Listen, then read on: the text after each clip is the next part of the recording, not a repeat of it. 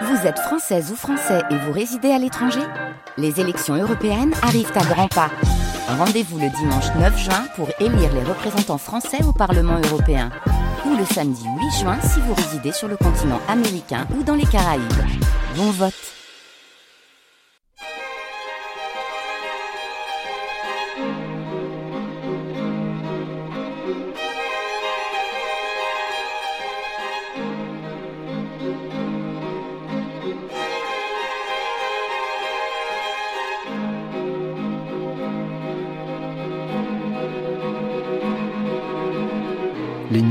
France Culture, jusqu'à 6h du matin.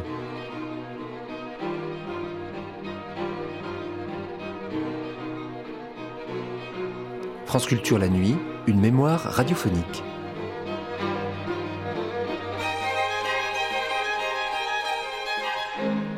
Le romancier, nouvelliste, dramaturge, poète et critique littéraire russe Nicolas Gogol a toute sa vie souffert de son œuvre, laquelle ne cessait de dire une vérité cruelle sur l'espèce humaine.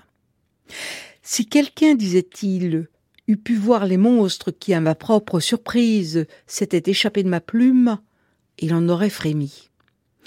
Gogol est mort d'horreur et de déréliction à l'âge de 43 ans.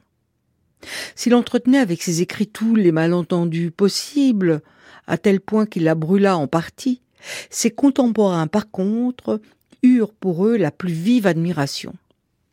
Et Dostoïevski aurait même affirmé Nous sommes tous sortis du manteau de Gogol. Cette phrase fut reprise par Marthe Robert et Arthur Adamov, qui en firent le sous-titre de la deuxième émission de la série de trois qu'ils consacrèrent à Gogol en 1959. Ces émissions étaient regroupées sous le titre Gogol, un démystificateur malgré lui. Voici donc tout de suite la deuxième émission.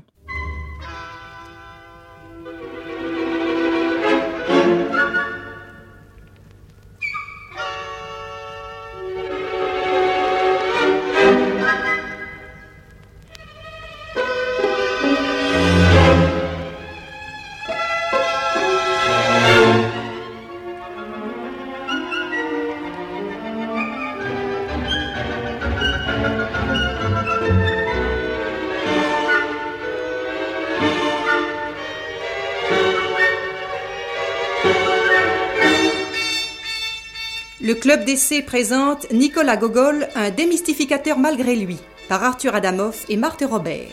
Aujourd'hui, la seconde partie, nous sommes tous sortis du manteau de Gogol, avec Simone Sandrard, Malka Ribowska, Étienne Aubray, Raoul Marco, Maurice Nazil, Jean Péméja, Yves Pénaud, Guy Pierrot et Géo Valéry. Réalisation Bronislav Horowitz.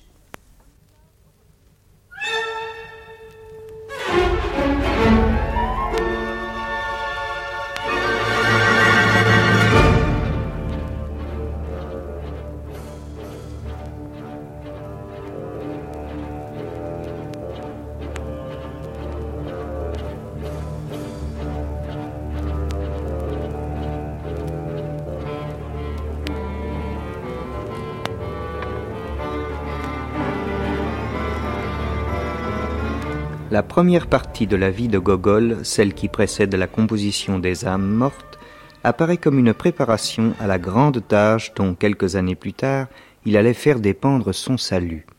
Quoique la publication des arabesques lui évalue immédiatement la gloire, Gogol semble hésiter encore à faire le bond qui le sépare d'une œuvre importante où il pourrait enfin développer à larges traits sa vision la plus personnelle. Jusqu'à son départ de Russie, il n'a encore rien produit qui sorte du cadre étroit de la nouvelle dont il passe à juste titre pour le maître.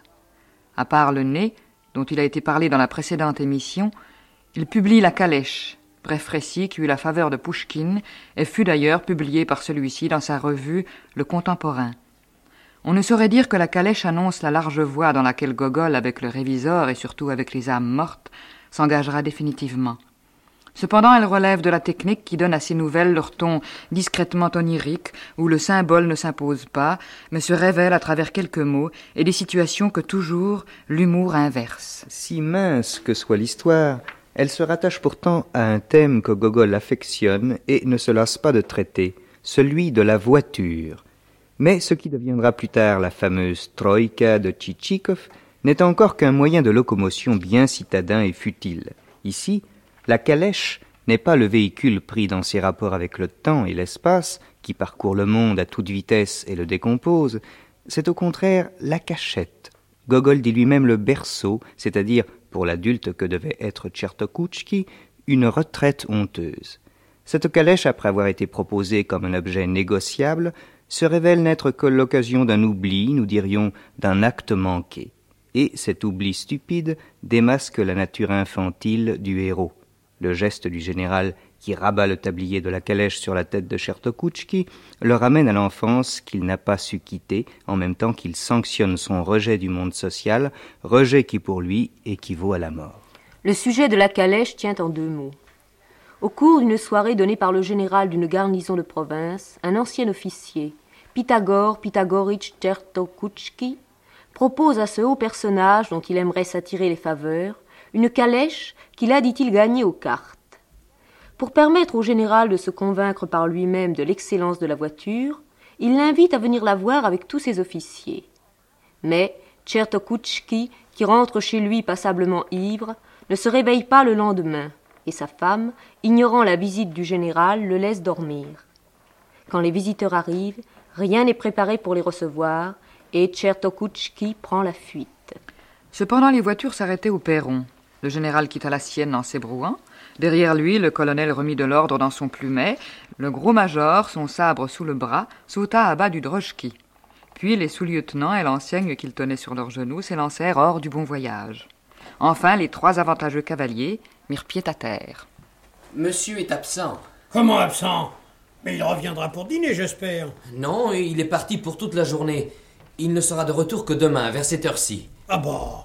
Que dites-vous de cela J'avoue que pour une plaisanterie. Mais qu'allons-nous faire S'il ne pouvait pas nous recevoir, pourquoi de entre nous inviter Vraiment, Excellence, je ne comprends pas qu'on puisse agir de la sorte. Hein Je disais, Excellence, qu'on n'agit pas de la sorte. Oui, évidemment. Quand il vous arrive un empêchement, on prévient les gens. On ne les invite pas du tout. Eh bien, Excellence, il ne nous reste plus qu'à nous en retourner. Évidemment. Et pourtant, attendez, nous pouvons toujours voir la calèche. Il n'a sans doute pas emporté avec lui. Hé l'ami, approche. Qu'ordonne votre Excellence Euh, tu es sans doute palefrenier. Et tout juste, votre Excellence. Fais-nous voir la calèche que ton maître a acquis récemment. Et si vous voulez bien me suivre dans la remise. Le général et tous ses officiers gagnèrent la remise. Ah, la voilà. Attendez, il fait un peu sombre, je vais la rouler au grand jour. Le général et ses officiers firent le tour de la calèche en inspectant soigneusement les roues et les ressorts. Mais je n'y vois rien de particulier. C'est une calèche très ordinaire. Tout ce qu'il y a de plus ordinaire. Il me semble, Excellence, qu'elle ne vaut pas 4000 roubles. Hein? Je dis, Excellence, qu'elle ne semble pas valoir 4000 roubles. 4000 roubles? Même pour la moitié. À moins que l'intérieur ne présente quelques particularités. Allons, l'ami, relève le tablier. Tchertokouchki, tout recroquevillé dans sa robe de chambre, apparut aux yeux des officiers. Ah, vous voilà Sur ces mots, le général rabattit le tablier sur Tchertokouchki, referma la portière et s'en fut aussitôt, suivi de messieurs les officiers.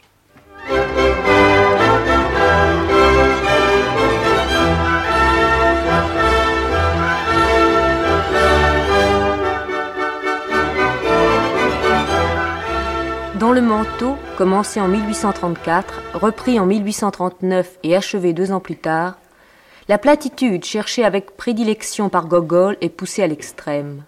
Toutefois, elle s'unit à une misère si vraie que ce qui l'emporte finalement, c'est l'émotion.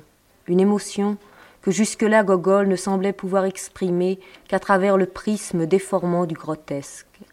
Akaki Akakievitch est certes un personnage ridicule, mais Gogol le place dans un dénuement si absolu, dans une solitude si totale, qu'il en fait le représentant, pour ainsi dire, exemplaire d'une humanité perpétuellement en état de besoin.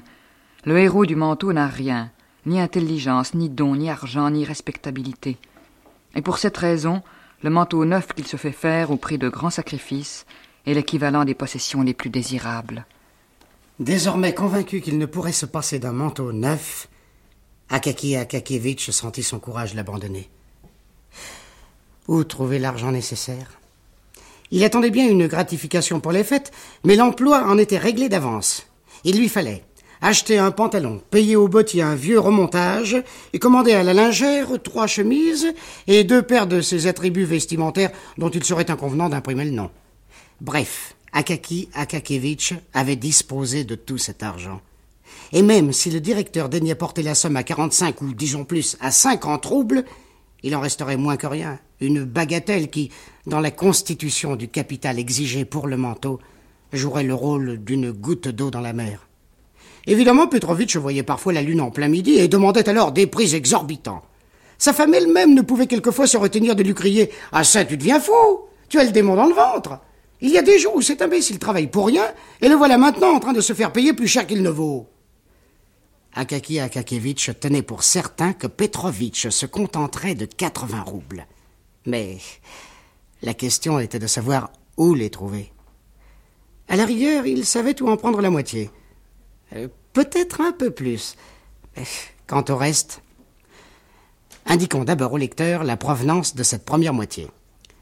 Sur chaque rouble qu'il dépensait, Akaki Akakevitch avait coutume de retenir un liard et de le déposer par une fente pratiquée dans le couvercle au fond d'un coffret fermé à clé.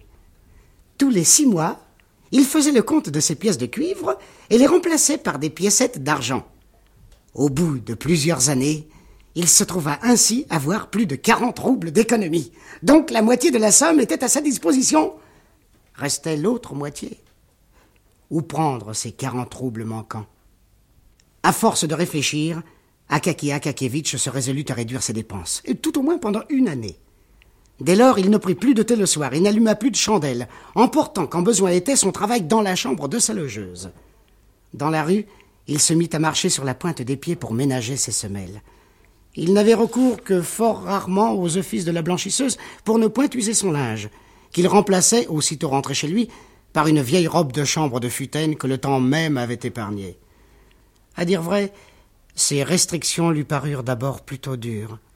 Mais il s'y accoutuma peu à peu, et finit un beau jour par se passer tout à fait de souper. Comme il rêvait sans cesse à son futur manteau, cette rêverie lui fut une nourriture suffisante encore qu'immatérielle. Bien plus, son existence elle-même prit de l'importance.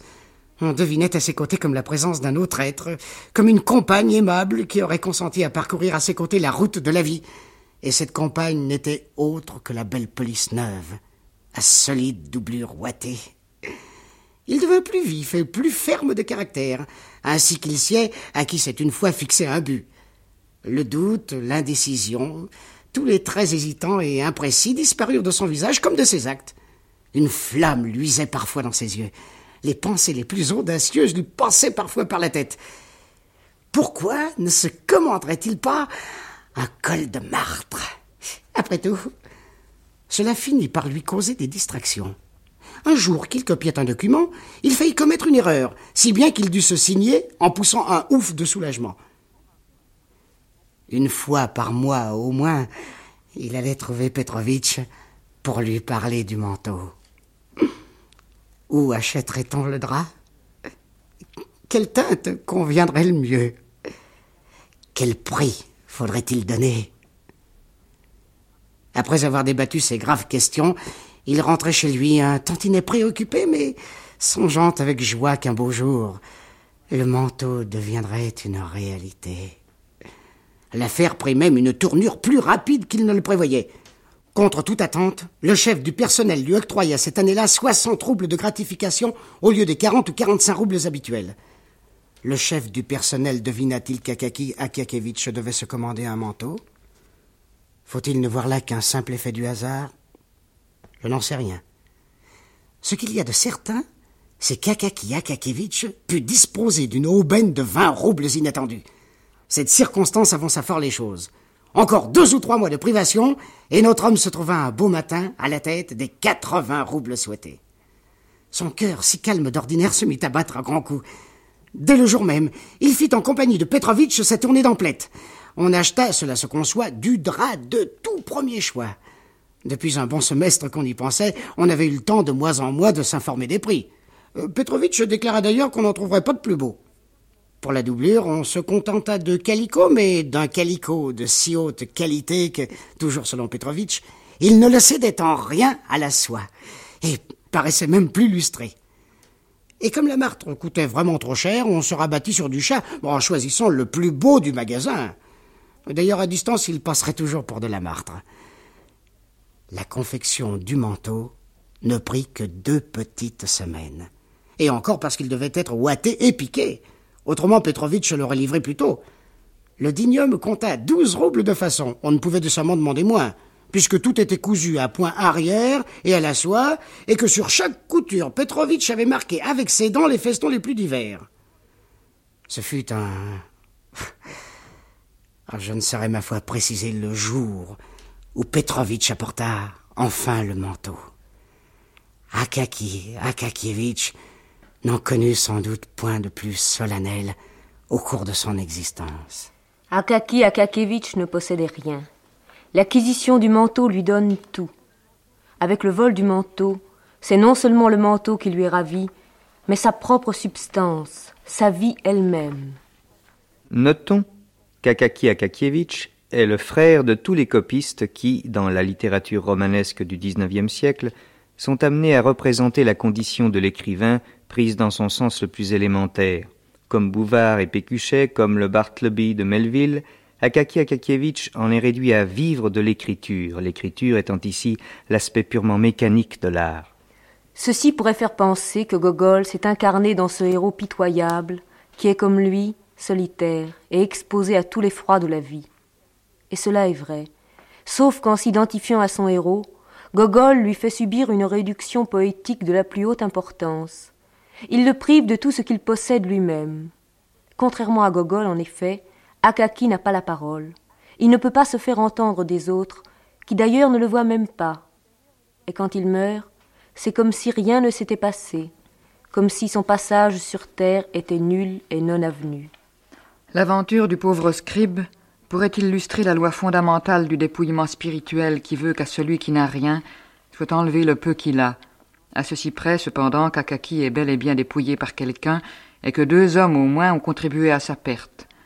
Le voleur et le haut fonctionnaire qui, pour se donner de l'importance, a repoussé sa requête avec la plus grande brutalité, le plongeant ainsi dans le désespoir.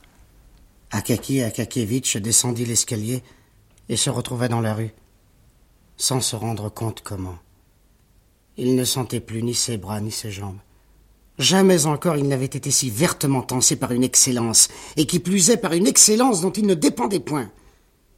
Il marchait en chancelant et bouche bée, chassé à tout instant du trottoir sur la chaussée par la neige qui tourbillonnait rageusement, par le vent qui soufflait sur lui de tous les côtés à la fois, comme il est de règle à Pétersbourg. Il attrapa en un clin d'œil une belle et bonne angine, et quand enfin il se retrouva chez lui, il lui fallut se coucher sans que sa gorge enflée lui permît d'émettre le moindre son. Telles sont parfois les suites d'un sérieux lavage de tête. Grâce à la généreuse assistance du climat pétersbourgeois, la maladie évolua plus rapidement qu'on aurait pu s'y attendre.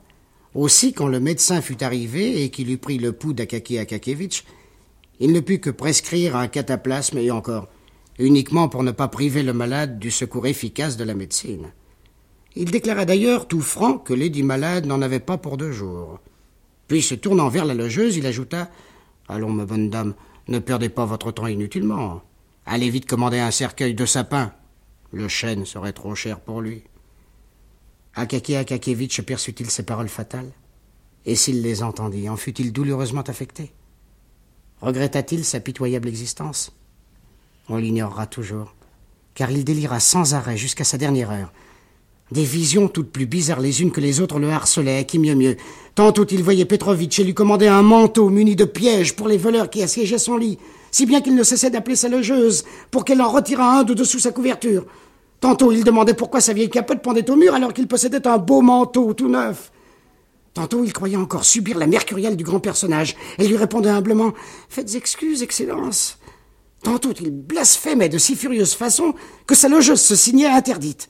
Comment cet homme qui n'élevait jamais la voix pouvait-il proférer d'aussi horribles jurons et, chose plus grave, les accoler au noble nom d'excellence?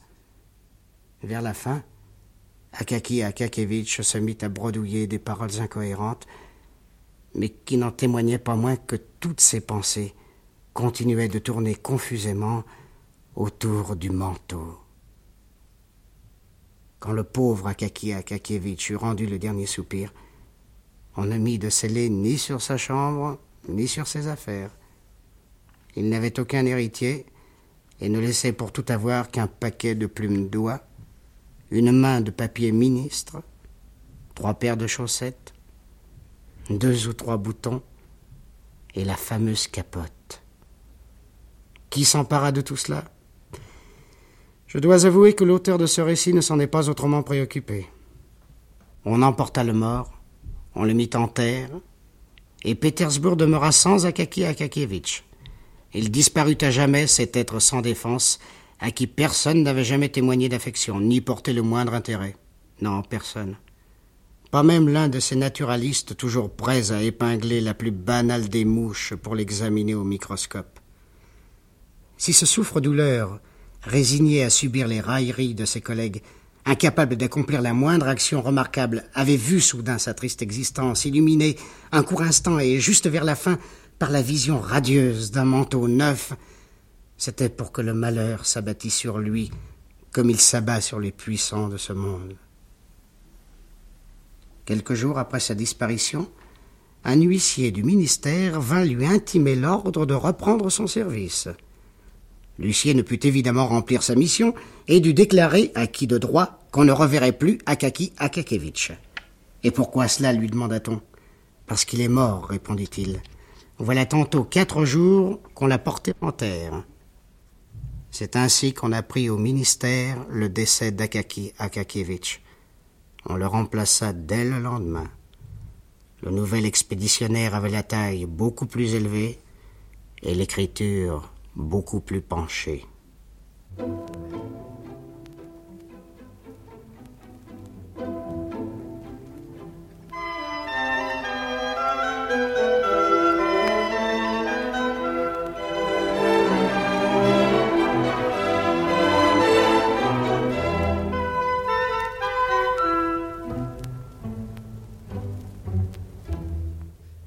C'est avec le nez et le manteau que Gogol a exercé la plus grande influence sur la littérature russe de son époque. Dostoïevski le savait bien, à qui l'on a vivement reproché d'avoir pillé le nez dans sa nouvelle de jeunesse, Le Double, et qui s'est écrié, parlant au nom des écrivains de sa génération, Nous sommes tous sortis du manteau de Gogol. Nous avons dit que jusqu'au moment où il conçoit le projet des âmes mortes, Gogol recule encore devant les grandes entreprises. C'est au théâtre qu'il va se risquer d'abord, revenant ainsi à une passion de jeunesse à laquelle il n'a jamais renoncé. Il est attiré par la comédie qu'il oppose violemment au plat vaudeville et au mélodrame traduit du français dont la scène russe est alors encombrée. Cette comédie, il veut l'élargir aux dimensions d'une ample satire de l'homme et de la société. Donnez-nous des personnages russes, des personnages de chez nous. Donnez-nous nous-mêmes. Jetez un regard attentif en long et en large sur notre vaste patrie. Que de braves gens, mais aussi que d'ivraies qui empoisonnent l'existence des autres et qu'aucune loi ne parvient à tenir en respect. En scène, que le peuple entier les voit, qu'ils s'en moquent. Oh, le rire est une grande chose. L'homme ne craint rien autant que le rire. Le théâtre est une grande école, et son but est élevé. À toute une foule, à mille personnes à la fois, il donne une leçon vivante et utile, sous un éclairage solennel.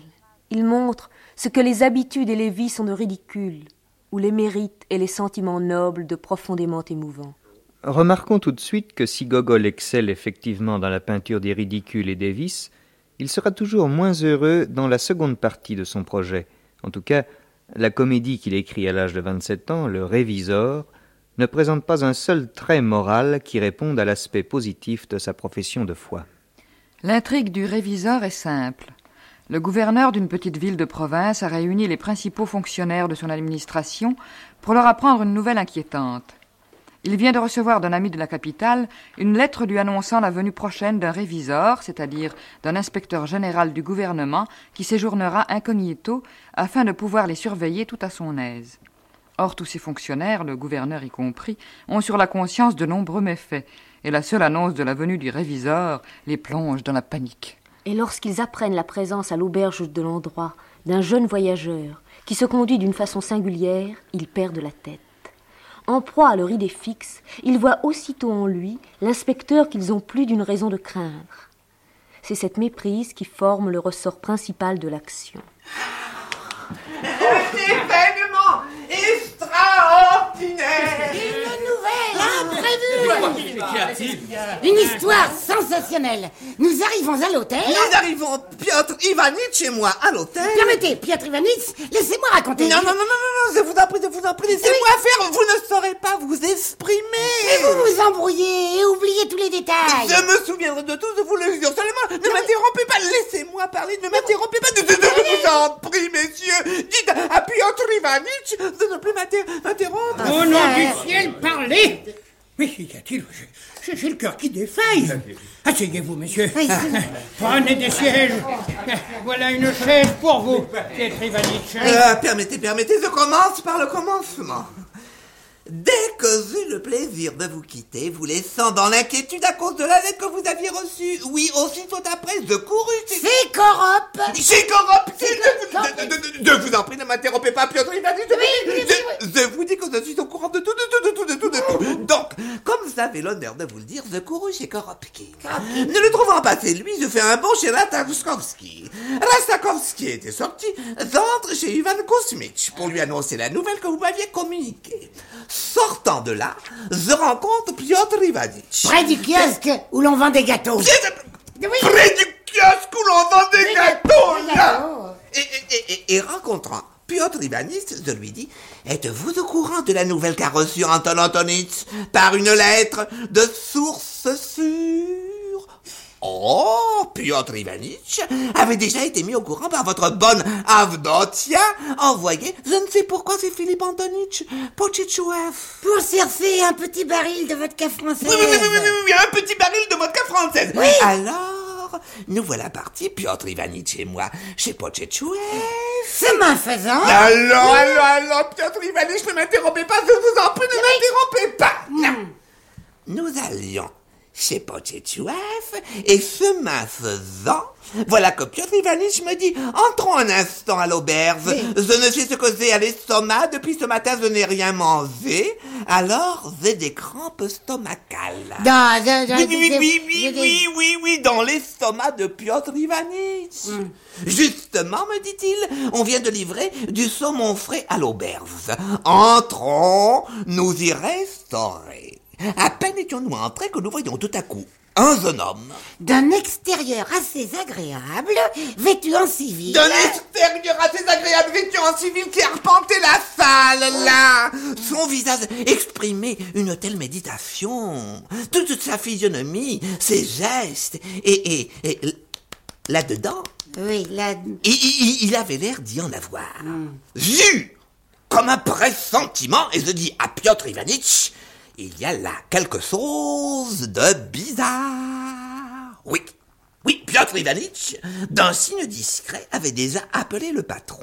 Euh, Vous savez, le patron Vlas, dont la femme a il y a trois semaines d'un petit garçon, un véritable petit gaillard qui un jour, comme son père, tiendra le restaurant. Bon, ayant appelé Vlas, Piotr Ivanitch lui demande discrètement qui est, qui est ce jeune homme? À quoi Vlas lui répond, ce jeune homme Est un fonctionnaire. Oh, ne m'interrompez pas, Piotr Ivanitch, je vous en prie, ne m'interrompez pas, vous ne saurez pas, je vous jure que vous ne saurez pas raconter, vous bafouillez, je le sais, vous avez dans la bouche une dent qui vous fait suinter. Ce jeune homme, dit-il, est un fonctionnaire, parfaitement, et qui arrive de Pétersbourg. Et il s'appelle, dit-il, Ivan Alexandrovitch Krestakov, et il se dirige, dit-il, vers la province de Saratov, et, dit-il, il a de drôles de façons. Voilà deux semaines qu'il est là, il ne quitte pas l'auberge, prend tout à crédit, et ne donne pas un copec. Dès que Vlas eut fini de parler, j'eus comme une inspiration subite. Eh, eh, à Piotr Ivanitch. Pardon, pardon, pardon, pardon, Piotr Ivanitch. C'est moi qui vous ai dit. Hé, hé. Oui, oui, oui, oui, oui, oui, oui, vous l'avez dit d'abord, mais moi Ah. je l'ai dit tout de suite après. Eh, eh, avons-nous dit avec Piotr Ivanitch? Et pourquoi donc reste-t-il ici alors que son itinéraire doit le conduire dans la province de Saratov Voilà, c'est que c'est justement le fonctionnaire en question. Mais quoi? Quel fonctionnaire? Le fonctionnaire dont il est question dans votre lettre.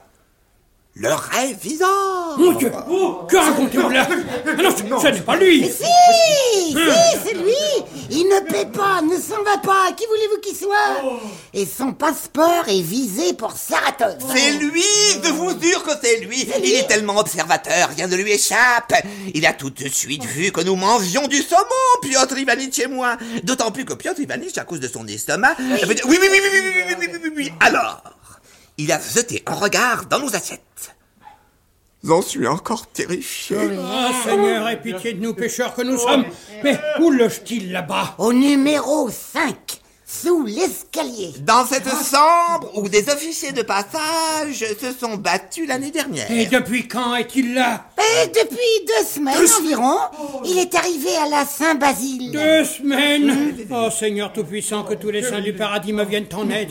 Au cours de ces deux semaines, j'ai fait fouetter la femme du sous-officier. Ah. Et les prisonniers n'ont pas eu leur ration. Et le désordre dans les rues, la saleté, quelle honte, quel scandale. Eh bien, eh bien, Antonich, il faut se rendre à l'hôtel en visite protocolaire. Non, ah. non, non, il faut d'abord lui déléguer le prévôt, suivi du clergé et, des marches. Ah non, permettez, je vous prie. Laissez-moi faire. Il y a déjà eu dans ma vie des moments pénibles. Je m'en suis toujours sorti et même souvent avec des compliments. Espérons que cette fois encore le bon Dieu va me tirer de là. Euh, vous dites que c'est un jeune homme. Hein oui, un, un, jeune homme de 23 ou 24 ans tant environ. Tant mieux. Avec un jeune homme, on sait plus vite à quoi s'en tenir. Le malheur, c'est de tomber sur un vieux. Ils sont coriaces, mais un jeune, ce n'est pas loin à se déboutonner. Voyons, vous, messieurs, allez vite vous préparer. Et moi, j'irai seul. Non, non, tenez, tenez. Avec euh, Piotr Ivanitch, sans avoir l'air de rien, euh, nous passons par hasard en nous promenant voir si les voyageurs sont bien traités à l'auberge. Ah, euh, 6-9 euh, Cours immédiatement chez le commissaire. Ou plutôt non, non, non, non, non, reste, reste, reste. J'aurai besoin de toi. Euh, euh, va dire à quelqu'un qu'on me ramène sur le champ le commissaire et reviens aussitôt. Allons, euh, en route, Amos Fyodorovitch. Dépêchons-nous, sinon, en effet, il pourrait nous arriver du vilain. Ah, mais, mais, mais, mais, mais, qu'avez-vous à craindre? Et vous mettez des bonnets propres sur, la tête des malades et, ça y est, le, le, le, tour est Oui, il s'agit bien de bonnets, mais le règlement exige que les malades reçoivent de la bouillie d'avoine et tous mes couloirs empestent le chou. Ah, c'est à, se boucher le nez. Oh. Quant à, moi, je, je, suis tranquille. Personne n'aura l'idée de, de, venir au tribunal. Voilà 15 ans que j'y siège et, chaque fois que je jette un coup d'œil sur un, dossier quelconque, les bras m'en tombent. Salomon lui-même n'arriverait pas à s'y retrouver.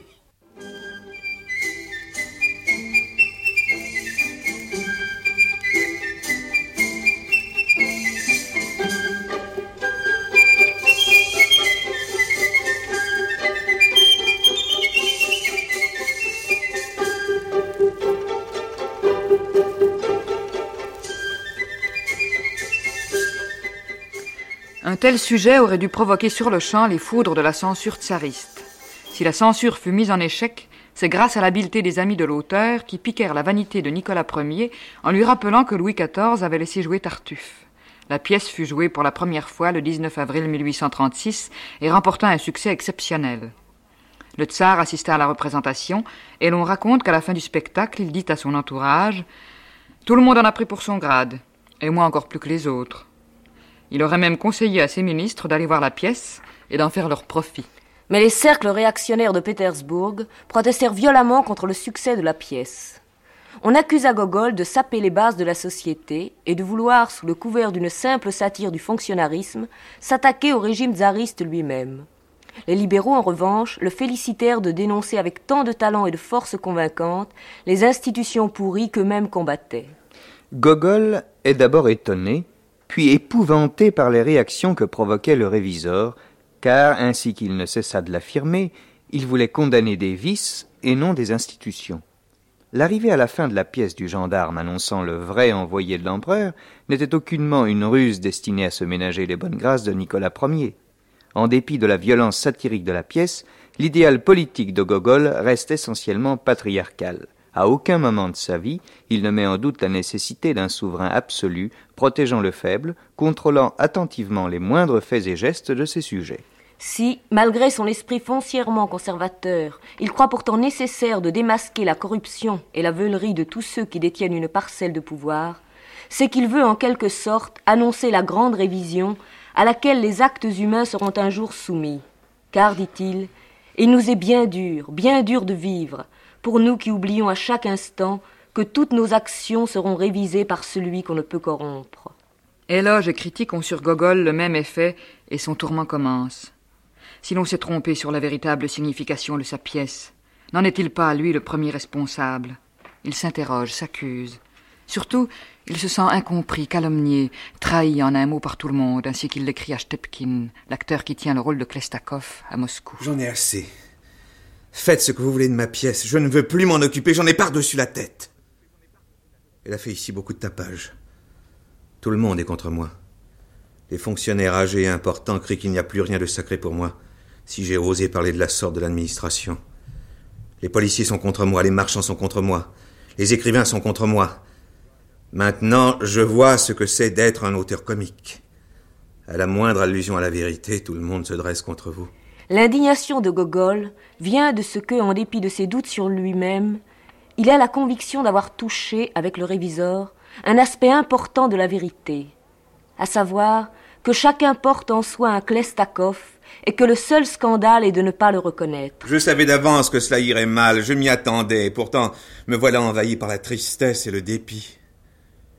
Je ne reconnais plus ma propre œuvre, elle me paraît bizarre, affreuse. Le rôle principal a été complètement gâché, ce n'est plus qu'un menteur très ordinaire. Le personnage me paraissait clair, cependant.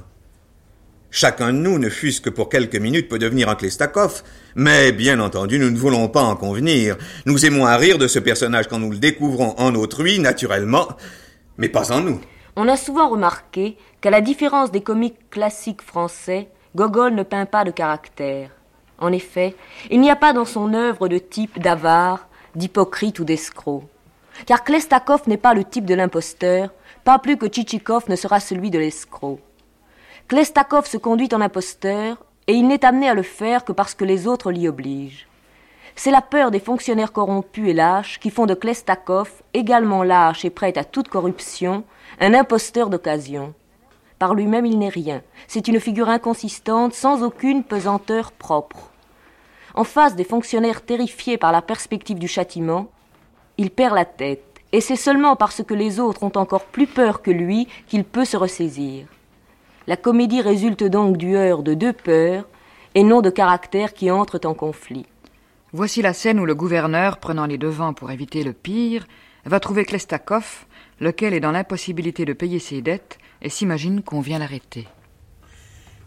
Je, je, je vous présente mes hommages. Mes respects. Excusez. Je vous en prie. Mon devoir, en ma qualité de premier magistrat de cette ville, est de veiller à ce que les voyageurs et tous les gens de bien en général ne subissent aucun préjudice. Que voulez-vous que j'y fasse? Ce n'est pas ma faute. Je, je, vous assure que je paierai. On doit m'envoyer de l'argent. Mais c'est plutôt lui le fautif. Oh, il me sert de la viande qui est dure comme du bois. La soupe, le diable sait ce qu'il faut dedans. J'ai dû l'acheter par la fenêtre. Des journées durant, il me fait crever de faim. Son thé est imbuvable. Il sent le poisson et, et non le thé. Alors, pourquoi moi Mais c'est insensé. Je... Excusez-moi, je vous jure que je ne suis pas fautif. Chez nous, au marché, la viande est toujours de première qualité. Ce sont les marchands de Kolmogor qui la fournissent des gens très sobres, d'une conduite exemplaire. Je ne sais vraiment pas où, où il prend celle dont vous parlez. Mais s'il y a quelque chose qui cloche, euh, permettez-moi de vous conduire dans un autre logement. Oh, non, non, non, je, je, je ne veux pas. Je, je, sais ce que cela veut dire, un autre logement. La prison, hein Mais de quel droit? Comment osez-vous? Savez-vous qui je suis? Je suis fonctionnaire à Pétersbourg. Mais moi, je... Oh, mais vous ne me connaissez pas Oh mon Dieu, comme il est en colère. Il sait tout. Ils lui ont tout raconté, les maudits marchands. Vous viendriez avec, avec tout un régiment que je ne vous suivrai pas. J'irai directement au ministre. Oh non, mais qu'est-ce que vous imaginez? Non, je vous en supplie, ayez pitié. J'ai une femme, des petits-enfants. Ne faites pas mon malheur. Ah, non, non, je ne veux pas. Que voulez-vous que ça me fasse? Parce que vous avez une femme et des enfants, moi je dois aller en prison. La belle affaire. Bobchinski entr'ouvre la porte, jette un coup d'œil et se retire épouvanté. Non, non, non, grand merci, je ne veux pas. C'est par inexpérience, je vous jure que c'est par inexpérience, uniquement à cause du manque de moyens. Le traitement qu'on m'a suffit à peine pour le sucre et le thé.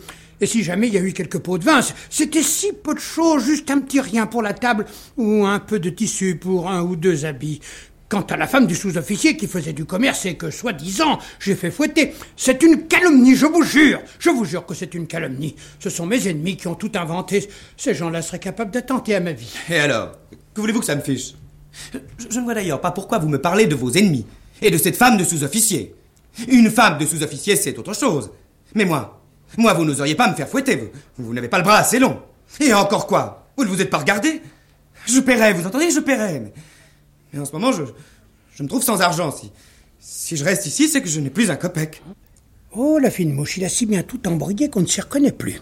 On ne sait même plus par quelle boule prendre. Tant pis, voyons, essayons toujours. Advienne que pourra, je risque le morceau. Si euh, réellement vous aviez besoin d'argent ou de quelque autre chose, je me mets à votre entière disposition. Mon devoir est d'obliger les voyageurs. Alors, prêtez-moi de l'argent. Je vais immédiatement régler le patron. Il me suffit de 200 roubles. Oh, même moins. Voici tout juste 200 roubles. Ne vous donnez pas la peine de compter. Je, je vous remercie infiniment. Dès que je serai à la maison, je vous les renverrai. Cette gêne est tout à fait accidentelle. Oh, je le vois, vous êtes un galant homme. Ah, ça change tout. Dieu soit loué, il a pris l'argent. J'ai l'impression que maintenant tout va s'arranger. Au lieu de 200, je lui en ai glissé 400 d'un coup. Non, si Appelle ici le garçon. Pourquoi restez-vous debout? Ah, Faites-moi le plaisir de vous asseoir. Mais asseyez-vous, je vous en prie. Non, ne vous donnez pas la peine, nous sommes très bien assis. Oh, mais non, je vous en prie, asseyez-vous. Maintenant, je, je me rends parfaitement compte de votre franchise, de la cordialité de votre esprit. Alors que tout à l'heure, je l'avoue, j'étais prêt à croire que vous étiez venu pour... Mais asseyez-vous Le gouverneur et Dobchinski s'assoient. Bobchinski entr'ouvre la porte et écoute. Il faut y aller carrément. Il veut garder son incognito. Eh bien, nous aussi, nous allons jouer le jeu. On va faire semblant de ne pas savoir où il est. Sorti pour affaire de service avec Piotr Ivanitch Dobchinski, propriétaire foncier de ce pays, nous sommes entrés exprès à l'auberge pour voir si les voyageurs y étaient convenablement traités.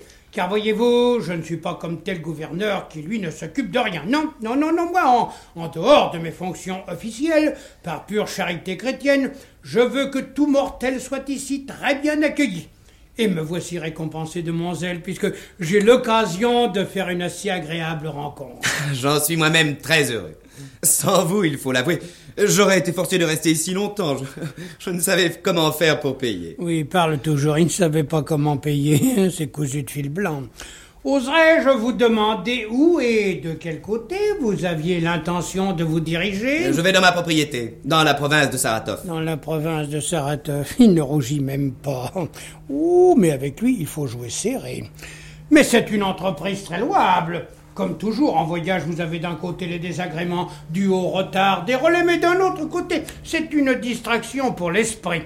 Sans doute euh, voyagez-vous pour votre propre plaisir. Oh non, c'est mon père qui me réclame. Le vieux est furieux, parce que jusqu'ici, je n'ai pas eu d'avancement à Pétersbourg. Non, mais il s'imagine qu'à peine arrivé, on vous colle la croix de Saint-Vladimir à la boutonnière. Je voudrais bien l'y voir, lui. Voyez-vous ça, il en sort de bien bonne. Voilà son vieux père à présent. Et pensiez-vous vous absenter longtemps? Ma foi, je n'en sais rien. Mon père est entêté et bête comme une vieille mule. Oh, mais je lui dirai carrément. Comme vous voulez, mais moi, je ne peux pas me passer de Pétersbourg. Pourquoi diable devrais-je gâcher ma vie au milieu de paysans? Nous avons aujourd'hui d'autres aspirations. Mon âme a soif de lumière. Il ment, il ment, il ne se coupe jamais. Et pourtant, il ne pique pas de mine, ce gringalet. On pourra l'écraser d'une chiquenaude. Attends un peu, je te ferai parler, moi. Avec moi, tu n'y couperas pas. C'est très juste ce que vous venez de dire là. À quoi peut-on arriver dans un trou de province? Tenez, chez nous, par exemple, on a beau ne pas dormir la nuit, se crever pour son pays, se dépenser sans compter, on ne sait même pas si jamais il y aura une récompense. Non. Oh, mais il me semble que cette chambre est plutôt humide. Abominable. Et des punaises, comme je n'en ai jamais vu. Non, mais elles s'attaquent à vous en bande, comme des chiens. Ah, oh, est-il possible Un autre si distingué qui doit souffrir à cause de quoi? À cause de misérables punaises qui ne devraient même pas exister au monde? Mais on dirait même que cette pièce est sombre. Un vrai tombeau. Le patron a pris l'habitude de ne pas me fournir de bougies. Si jamais je veux faire quelque chose, lire ou bien écrire lorsqu'il m'en vient l'inspiration, je, je ne peux pas. Il fait trop sombre. Fait trop sombre. Oserais-je vous demander Ah, mais non, non, non, je, je- je ne suis pas digne. Quoi donc? Non, non, non, non, je ne suis pas digne. Je, je ne suis pas digne. Mais de quoi s'agit-il? Voilà. euh, Je ne sais pas si je peux me permettre. Enfin, chez moi, à la maison, il y a une chambre qui vous conviendrait parfaitement. Claire, tranquille. Ah non, non, non, je le sens moi-même. ce- Cela sera un trop grand honneur. Non, ne vous fâchez pas, je vous en prie. C'est en toute simplicité que je me suis permis. Mais comment donc? Mais au contraire, j'en suis enchanté. Mais il me sera beaucoup plus agréable d'être dans une maison privée que dans cette infâme Oh, auberge. J'en serais tellement heureux. Et quel bonheur pour ma femme. Voyez-vous, chez moi, c'est inné, l'hospitalité avant tout. Et cela, depuis ma plus tendre enfance, surtout lorsqu'il s'agit d'une personne aussi distinguée. Non, ne croyez pas que je dis tout ça pour vous flatter. Non, non, non, non. Oh, je n'ai pas ce défaut. Je vous parle du fond de mon cœur. Je vous en suis très reconnaissant. Moi non plus, je n'aime pas les gens à double face.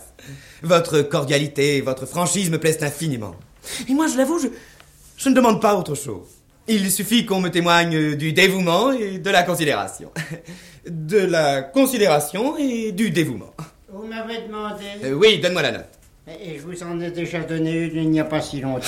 Mais si tu crois que je me souviens de tes stupides comptes. Mais allons, dis-moi ce que cela fait. Le premier jour, vous avez commandé à dîner. Le lendemain, vous vous êtes contenté des hors-d'œuvre. Et ensuite, vous avez commencé à tout prendre à crédit. Imbécile. On ne te demande pas les détails. Euh, cela fait combien en tout Non, je vous en prie. Laissez cela. Il attendra. Allez, fiche-moi le camp. On traguera plus tard. Au fait, oui, vous avez raison. Il empoche l'argent, le garçon sort, Bobchinski regarde par la porte entr'ouverte. Ne vous plairait-il pas de visiter maintenant quelques établissements de notre ville, tels que les œuvres de bienfaisance ou autres? Qu'est-ce qu'il y a à y voir? Vous verrez la manière dont elles sont gérées, l'ordre qui y règne. Oh, avec grand plaisir. Bobchinski passe sa tête à travers la porte. De là, si tel est votre désir, nous pouvons nous rendre au collège du district pour voir dans quel esprit on y enseigne les sciences. Volontiers, volontiers. Après, si vous le voulez, bien nous visiterons la maison d'arrêt et les prisons municipales. Vous verrez comment nous traitons les criminels. La prison Mais pourquoi faire? J'aime autant visiter les établissements de bienfaisance. Comme il vous plaira. Avez-vous l'intention de vous y rendre dans votre calèche ou accepterez-vous une place dans ma voiture? Hmm, J'aime autant aller dans votre voiture. Eh ben, ma foi, Piotr Ivanitch, il n'y a plus de place pour vous. Ah bon? Écoutez, vous allez courir à toute vitesse, ventre à terre et porter un mot à Ziemlanika, aux œuvres de bienfaisance, et un autre à ma femme. Euh, Oserais-je vous demander la permission d'écrire en votre présence un petit mot à ma femme pour qu'elle se prépare à recevoir un hôte si distingué? Oh, ne vous donnez pas cette peine. Ah, au reste, voici l'encrier. Quant au papier, ma foi, à moins que vous n'utilisiez cette note. Très bien, j'écrirai derrière. Nous verrons si ça ne marchera pas tout seul après un bon déjeuner et une petite bouteille bien joufflue. Nous avons un madère du cru. Il ne paye pas de mine, mais il vous assomme un éléphant. Je voudrais seulement savoir à qui j'ai affaire et dans quelle mesure il faut s'en méfier. Il remet les billets à Dobchinski qui s'approche de la porte. Celle-ci cède à ce moment et Bobchinski, qui écoutait derrière, tombe avec elle sur la scène. Exclamation générale, Bobchinski se relève. Oh, vous, vous ne vous êtes pas fait mal Rien. J'ai- Oui, euh, juste un petit or- orion sur le dessus du nez. Oh. Euh, euh, Je cours chez Christian Karlovitch. Il a un de ses emplâtres. Oui, euh, dans, quelques heures, il n'y paraîtra plus. Oh, C'est vraiment sans importance. Passez, je vous en prie. Votre domestique apportera les bagages. Mon brave, tu porteras tout chez moi, chez le gouverneur. Chacun t'indiquera le chemin. Je vous en prie. Merci. Et vous Vous pouviez pas trouver un autre endroit pour tomber au lieu de vous étaler là comme un empoté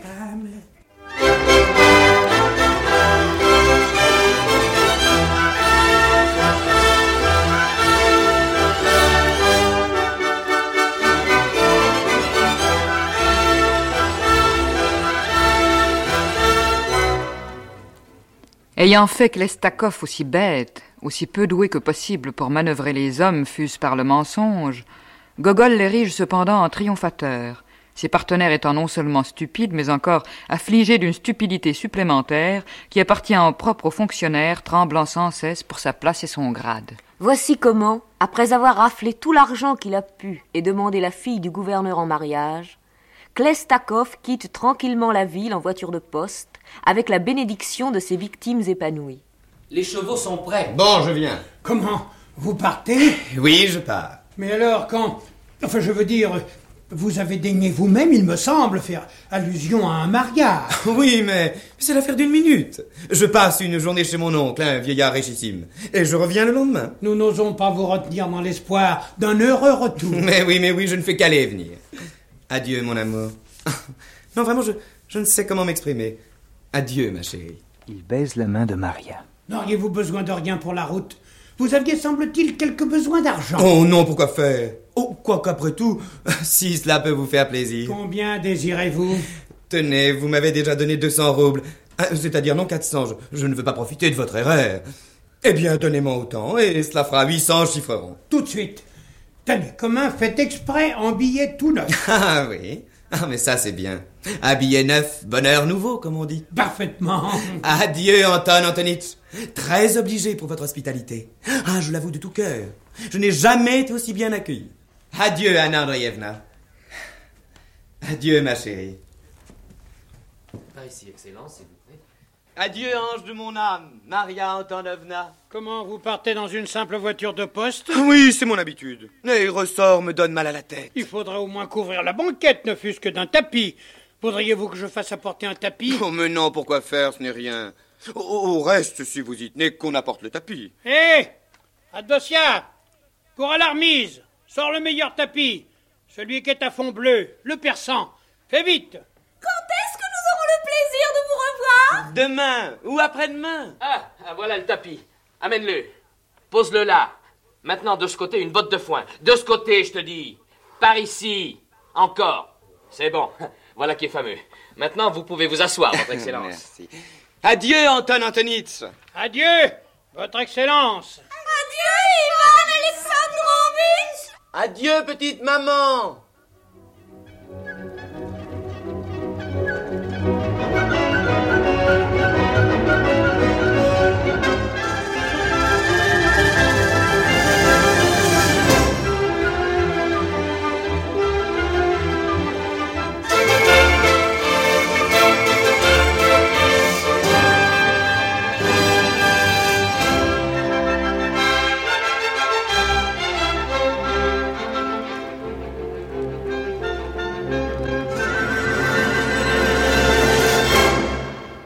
Le club d'essai vient de vous présenter Nicolas Gogol, un démystificateur malgré lui, par Arthur Adamoff et Marthe Robert.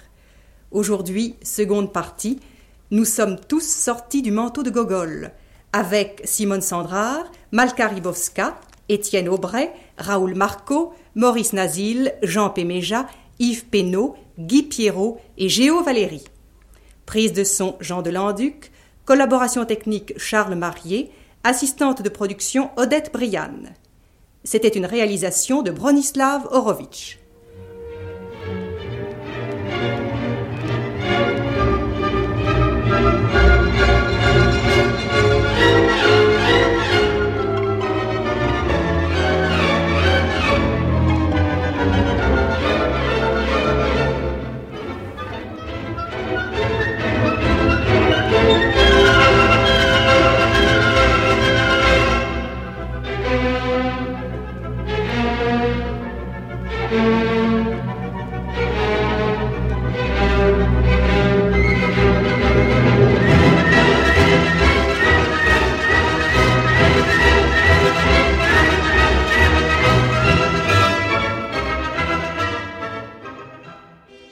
Cette émission a été diffusée pour la première fois le 13 décembre 1959. Vous pouvez la télécharger pendant un an sur la page des nuits via le site franceculture.fr et la réécouter à volonté.